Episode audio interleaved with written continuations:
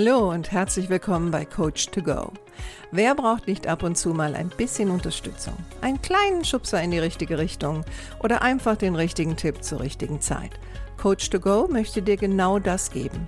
Und ich bin Heike Beck-Kobau und seit über 25 Jahren berate und begleite ich Menschen als Coach, Autorin und Mediatorin. Und ich würde mich sehr freuen, wenn ich auch dein Wegbegleiter sein darf. Hallo, schön, dass du da bist. Heute zur Folge 102. Mein Thema, fühlst du dich auch schuldig beim Nichtstun? Ich möchte heute mal eine Lanze brechen fürs Nichtstun. Und das mache ich ganz eigennützig, weil ich für mich die letzten Tage auch wieder entdeckt habe, dass mit dem Nichtstun, das ist nicht so einfach. Denn wir leben ja in einer Leistungsgesellschaft und Produktivität, Leistung und Effizienz und nicht zu vergessen Selbstoptimierung Maximierung stehen ja ganz, ganz vorne. Und ähm, auch ich habe bei mir natürlich immer wieder so gemerkt, ne, wenn ich dann mal Zeit habe und im Grunde genommen nichts zu tun habe, dann kriege ich manchmal so ein bisschen schlechtes Gewissen. und ich habe das jetzt auch gemerkt am letzten Wochenende bei meinem Mann ähm, war ja ein verlängertes Wochenende, also ne, mit Feiertag und an dem Feiertag hatte er auch Geburtstag.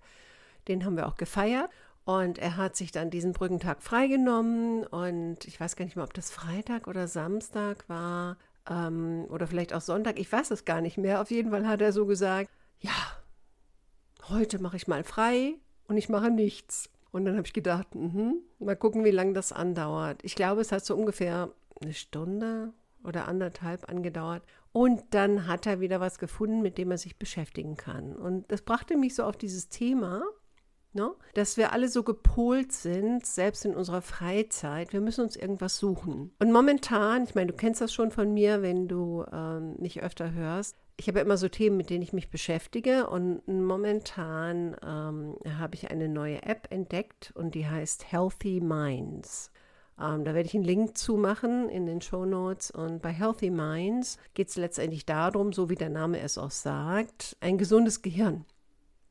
Ja, das Nichtstun gehört einfach dazu, wenn wir unser Gehirn gesund halten wollen. Aber wie gesagt, ähm, in unserer Gesellschaft geht es ja sehr, sehr oft um Produktivität, Leistung und Effizienz. Und ich hatte jetzt gerade auch die Tage wieder ein, ein Online-Coaching-Gespräch mit einer Klientin, einer Ärztin, die so gepolt ist auf Leistung, dass sie jetzt an einem Punkt ist, also ich würde von außen sagen, es geht nicht mehr. Es geht schlicht und ergreifend nicht mehr. Aus unterschiedlichen Gründen. Ja, die sind, wie man so schön in, im Klinikwesen sagt, multifaktoriell.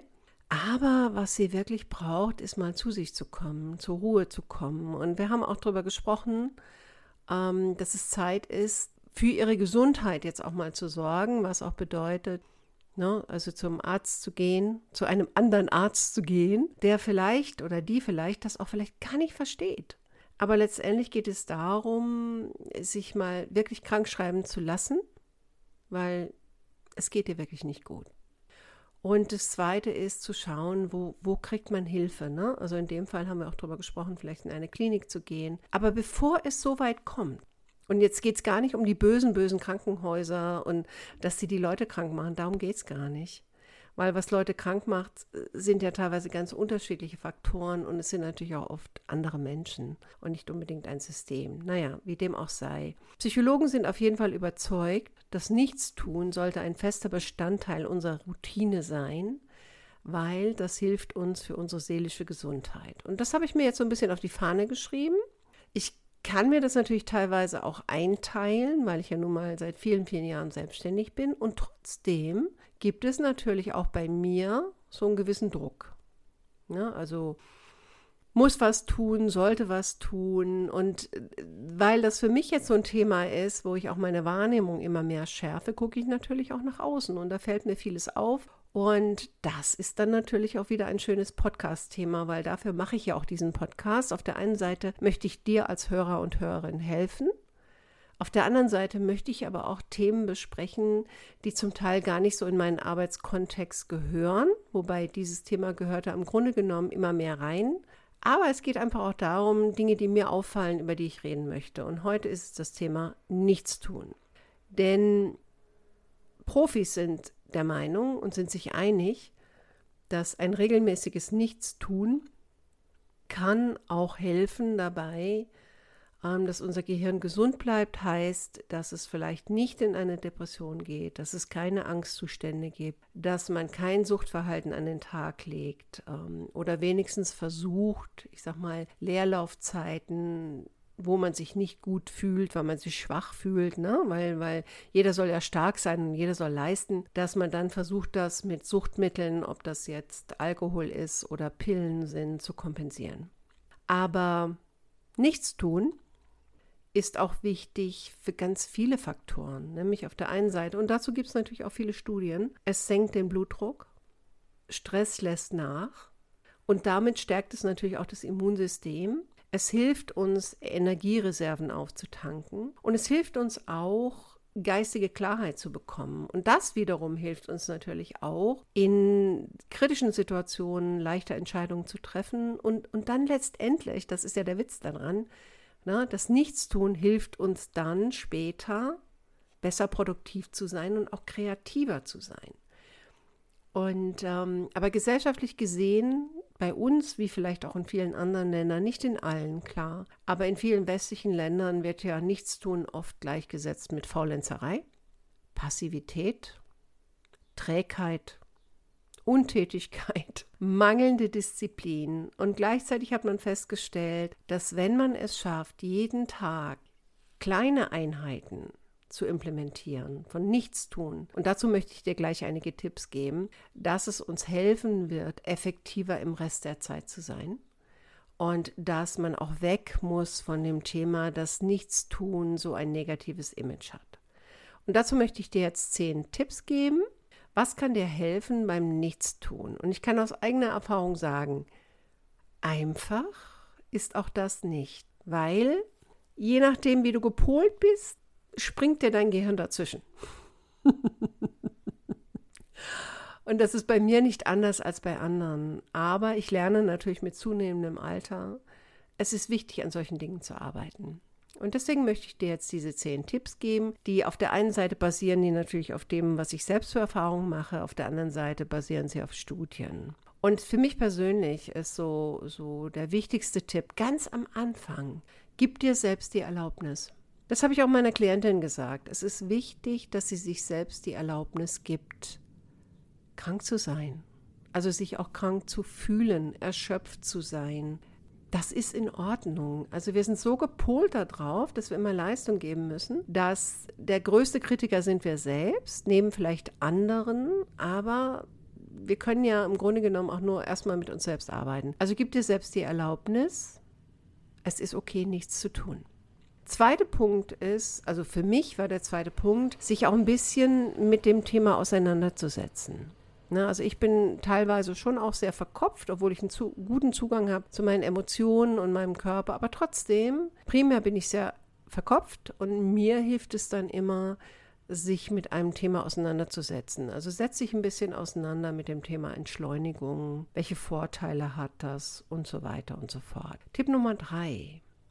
Wofür willst du das eigentlich? Und was ich immer wieder merke, ist, dass Menschen treiben ihren Körper und ihr Gehirn bis an den Punkt, wo nichts mehr geht. Und, und dann müssen sie. Aber es ist so viel besser, wenn du vorher für dich schon entscheiden kannst, dass du das machen willst. Na, also bevor du vielleicht Kontrolle verlierst und jemand anders das für dich entscheidet. Also ne, setz dich mit dem Thema auseinander, wenn du auch so jemand bist, der über Wissen funktioniert ähm, wie kann das gehen? Es gibt tolle Literatur dazu, es gibt tolle Podcasts und so weiter und so fort. Ein paar werde ich in den Link stellen oder in die Shownotes stellen. Punkt Nummer drei, plan es ein. Ne? Also gib dem Ganzen eine Priorität. Und Forscher haben entdeckt, dass selbst fünf Minuten am Tag machen schon was mit deinem Gehirn. Und viele von uns kriegen auch mehr nicht hin. Wir glauben zwar, dass wir im Urlaub uns entspannen, aber seien wir doch mal ehrlich, viele von uns verfallen doch in vollkommenen Freizeitstress. Ne, dann muss ich den Kurs noch machen und dann lese ich das und dann gucke ich auf mein Handy und dann mache ich dies, das und jenes. Das hat nichts zu tun mit Nichtstun. Tipp Nummer vier. Sinieren und Gedanken nachhängen. Also ohne Ablenkung sich einfach mal hinzusetzen oder vielleicht auch hinzulegen.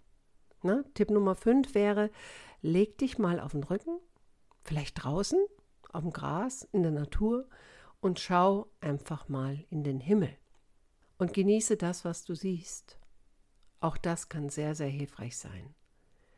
Manchmal ist es auch schön, wie bei mir zum Beispiel, ähm, wir haben einen relativ großen Garten, wir leben ländlich, äh, wir haben auch einen Balkon und wir haben eine sehr, sehr schöne Sicht.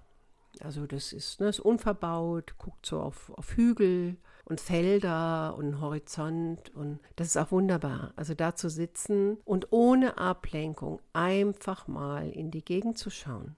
Das ist alles gut. Vielleicht auch, nächster Tipp, ein Getränk zu haben. Ein Getränk, damit meine ich nichts Alkoholisches. Vielleicht ein Kaffee, ein Tee, ein ähm, Mocktail. Also ich habe für mich jetzt Mocktails entdeckt, also heißt Cocktails ohne Alkohol. Genieße das und schau einfach mal, was es zu schauen gibt.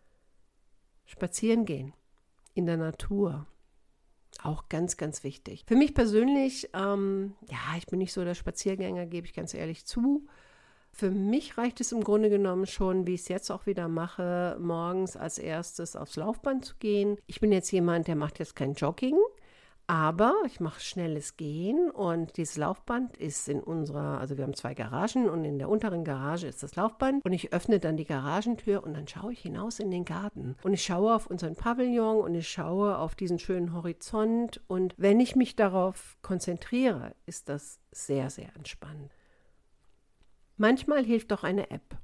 Wie gesagt, also ich habe jetzt die Healthy Mind App. Das ist im Grunde genommen eine Achtsamkeits-App und die trainiert jetzt mit mir sozusagen, also durch die unterschiedlichen Übungen, mich immer wieder im Hier und Jetzt zu fokussieren, ähm, hat kleine Aufgaben, die Wahrnehmung zu schulen, mein Inneres wahrzunehmen und so weiter und so fort. Auch das finde ich einen sehr, sehr schönen Tipp.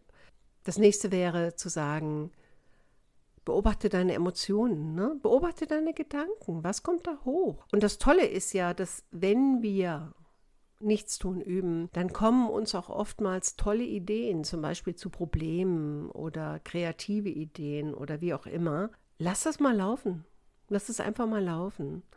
Und der letzte Tipp wäre, wenn du Langeweile spürst, lass es zu.